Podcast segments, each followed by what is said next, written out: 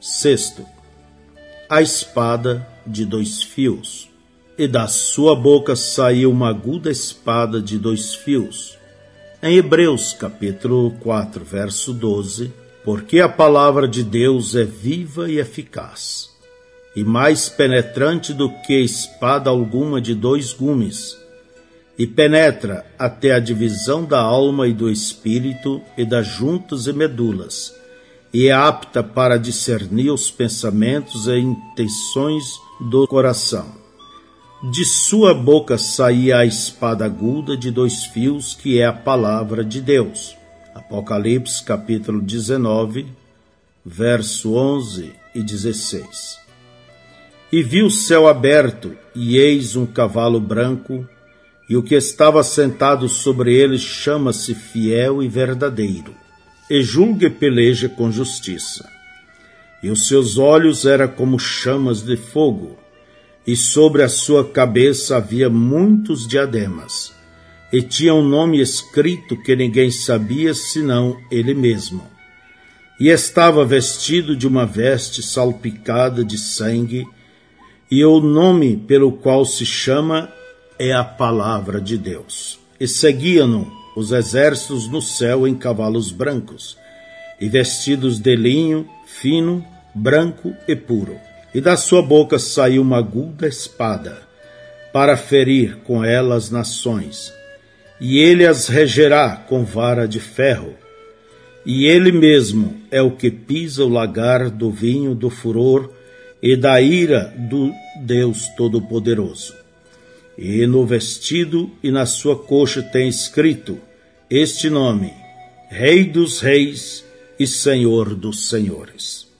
João capítulo 1, verso 48.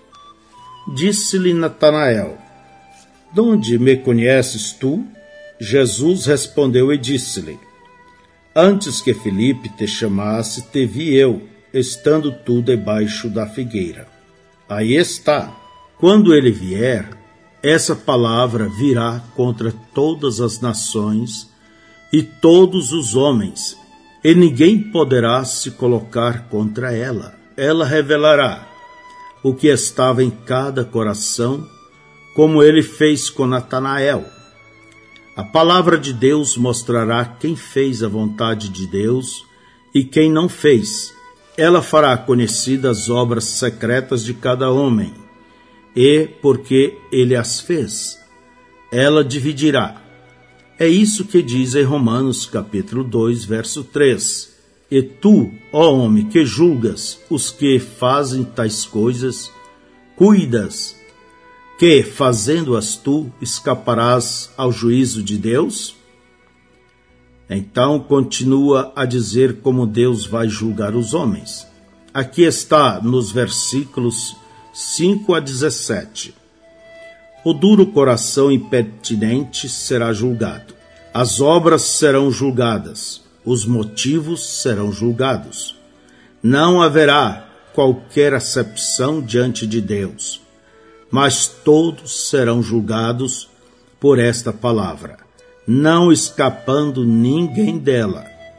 Aqueles que ouviram e não obedeceram serão julgados pelo que ouviram Aqueles que descansaram, dizendo que cria nela, mas não a viveram, serão julgados.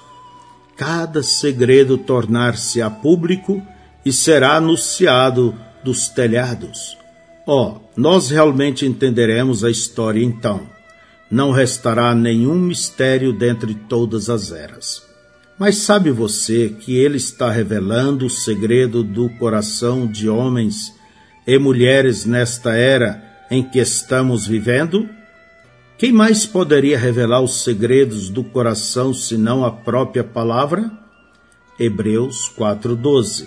Porque a palavra de Deus é viva e eficaz, e mais penetrante do que espada alguma de dois gumes, e penetra até a divisão da alma e do espírito, e das juntas e medulas e é apta para discernir os pensamentos e intenções do coração.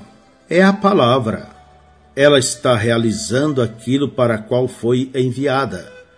Porque ela, a palavra, é cheia de poder.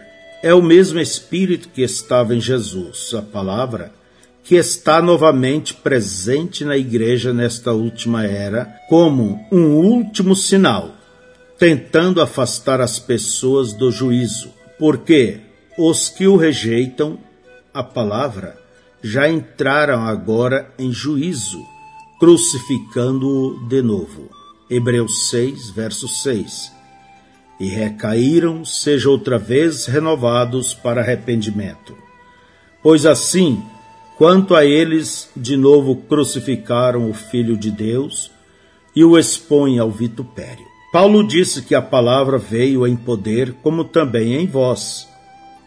A palavra pregada realmente demonstrou a si mesma. Como uma espada flamejante e cortante, ela penetrou as consciências dos homens. E como o bisturi de um cirurgião, extirpou as doenças e libertou os cativos.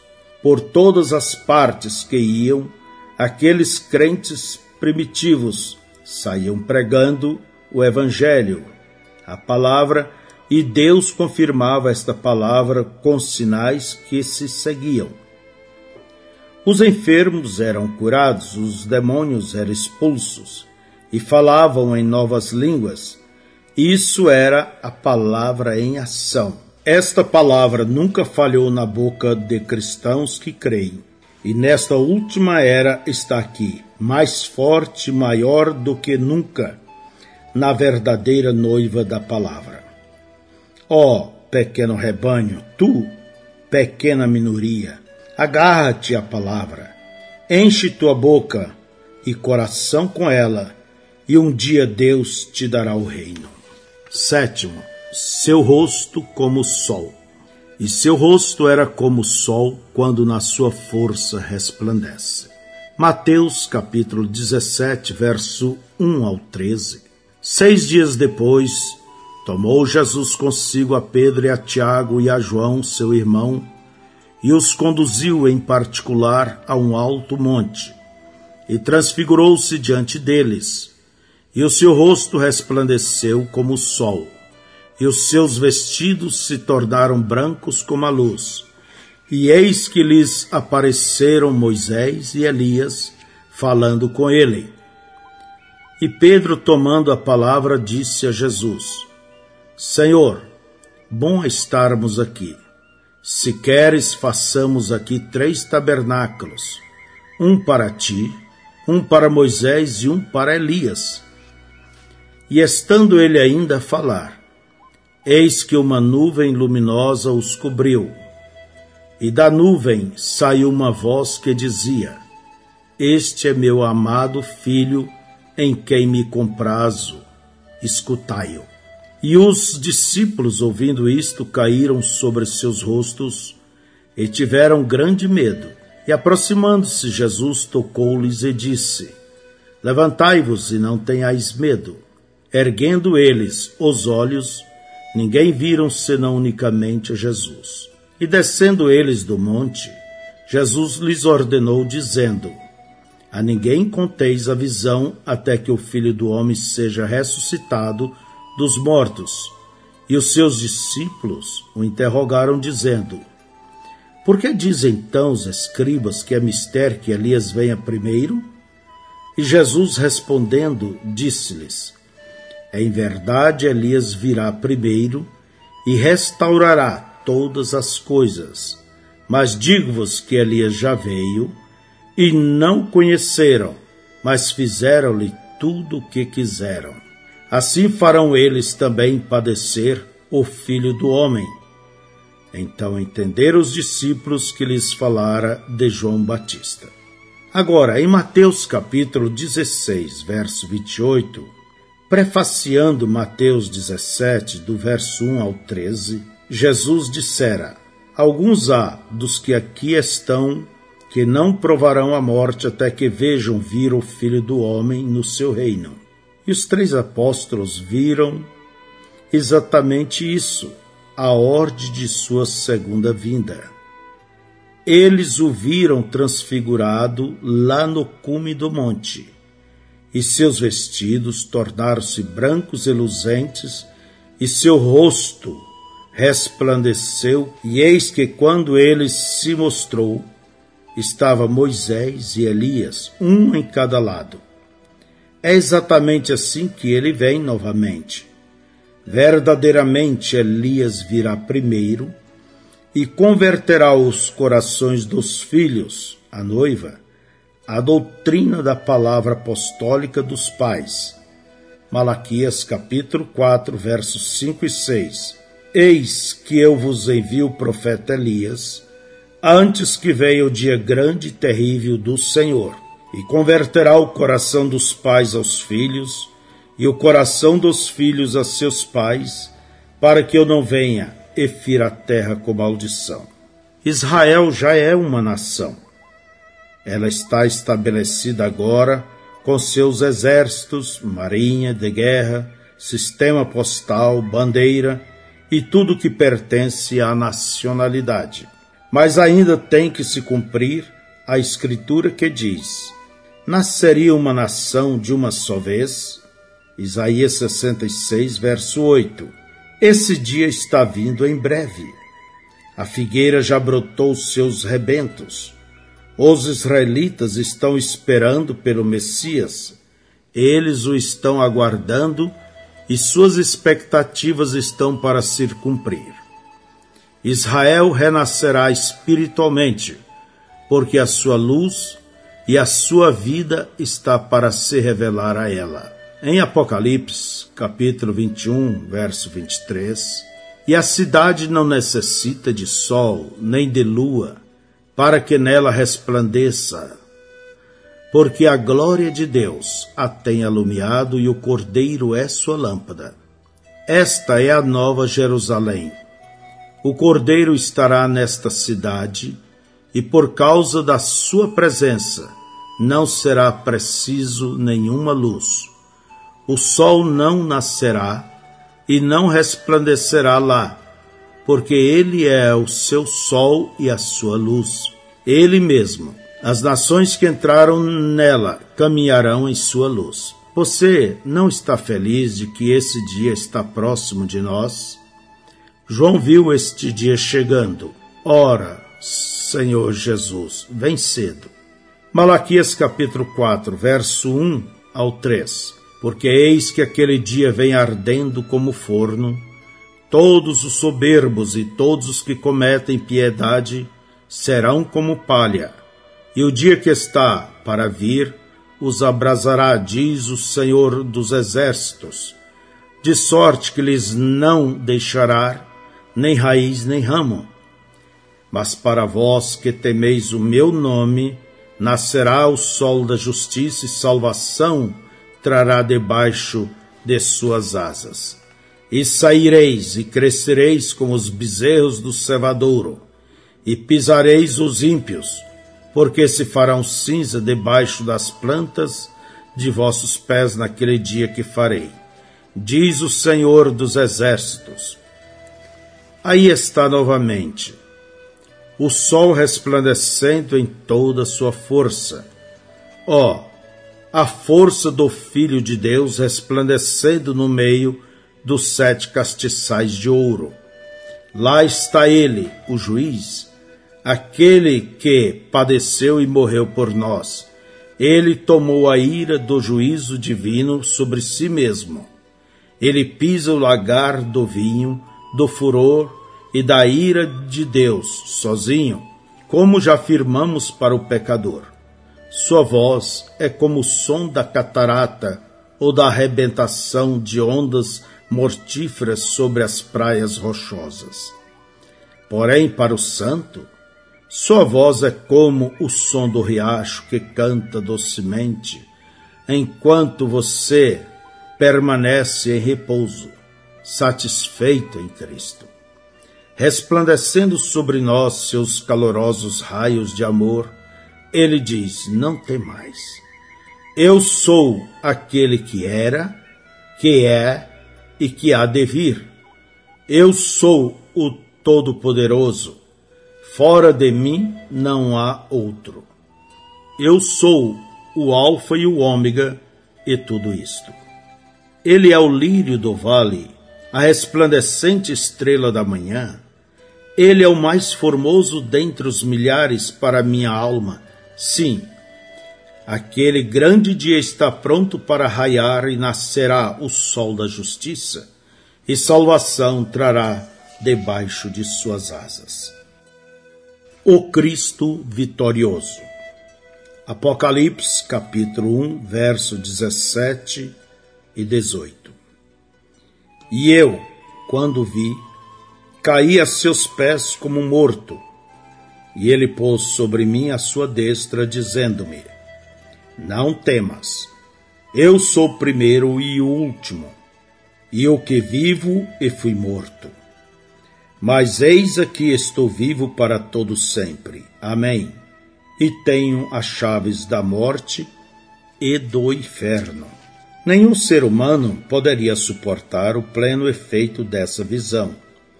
Com sua força completamente esgotada, João caiu a seus pés como que morto, mas a mão do Senhor o tocou com amor e a voz de bênção disse: Não temas, não tenhas medo, eu sou o primeiro e o último, e o que vivo e fui morto mas eis que estou vivo para todo sempre.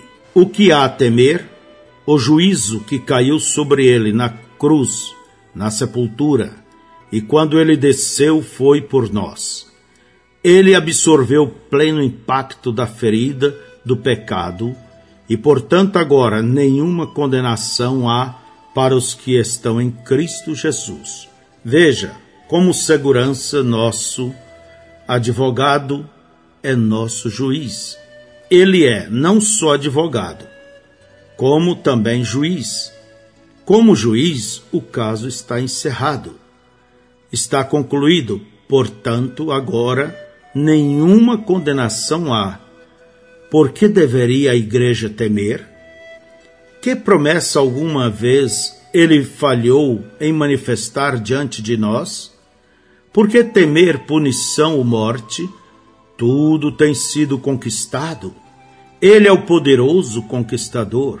Ele é o que conquistou não só os mundos visíveis, como também os invisíveis. Não como Alexandre, que conquistou o mundo com a idade de 33 anos e, não tendo como fazer novas conquistas, morreu, vítima do pecado e de uma vida dissoluta. Não como Napoleão, que conquistou toda a Europa mas finalmente foi derrotado em Waterloo e exilado em Elba apenas para encontrar-se conquistado. Mas nada pôde conquistar a Cristo. Aquele que desceu agora subiu acima de tudo e a ele foi dado o nome que é sobre todo nome. Sim, ele conquistou a morte e o inferno e a sepultura e tem as suas chaves o que ele desliga está desligado, o que ele liga está ligado. Não há nenhuma mudança nisto. Não houve nenhum conquistador antes dele, e não há nenhum além dele. Ele sozinho é o Salvador, Redentor.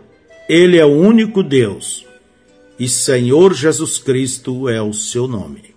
Não temas, João. Não temas, ó pequeno rebanho, de tudo que eu sou, tu és herdeiro.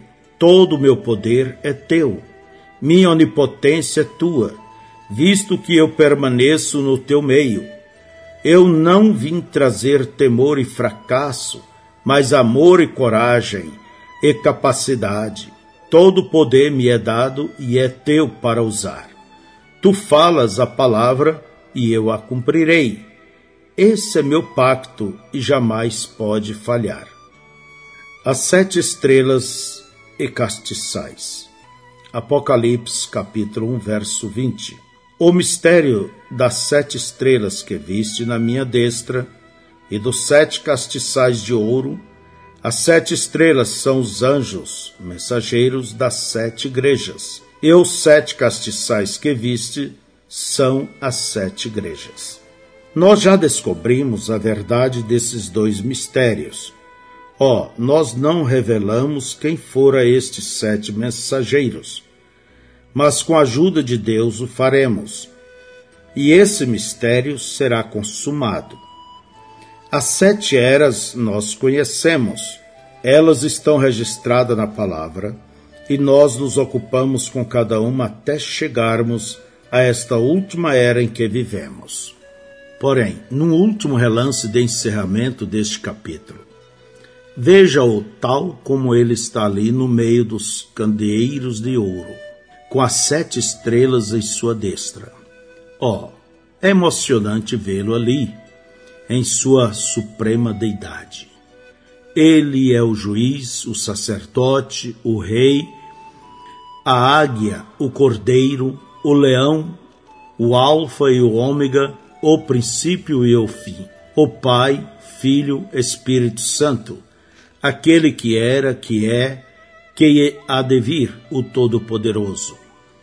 E tudo em todos. Ali está ele, o autor e consumador, digno é esse cordeiro. Ele provou o seu valor quando sozinho ele comprou nossa salvação. Agora ele se encontra em todo o seu poder e toda a sua glória com todas as coisas confiadas a ele como juiz. Sim, ali está ele, entre os candeeiros, com as estrelas em sua mão. É noite, pois é quando usamos lâmpadas para iluminar e é quando as estrelas são vistas brilhando e refletindo a luz do sol. E é escuro. A igreja está caminhando nas trevas pela fé. Seu Senhor partiu desta terra, mas o Espírito Santo ainda resplandece através da igreja, dando luz a este velho mundo amaldiçoado pelo pecado. E essas estrelas também refletem a luz dele. A única luz que tem é a luz dele. Quão escuro está, quão frio, espiritualmente falando, todavia, quando ele entra no meio, a luz e calor, e a igreja revestida de poder, e através dele faz as obras que ele fez. Oxalá alcancemos vê-lo como João. Que tipo de pessoa deveríamos ser, achando-nos diante dele desse dia? Se você ainda não deu sua vida a Ele, que você possa entregar seu coração a Deus neste momento e se ajoelhar bem aí onde está e pedir perdão dele por seus pecados e render sua vida a Ele. Então, tentaremos nos aproximar das sete eras da igreja juntos. E enquanto fazemos, peço que Deus ajude este servo indigno a revelar a sua palavra a você.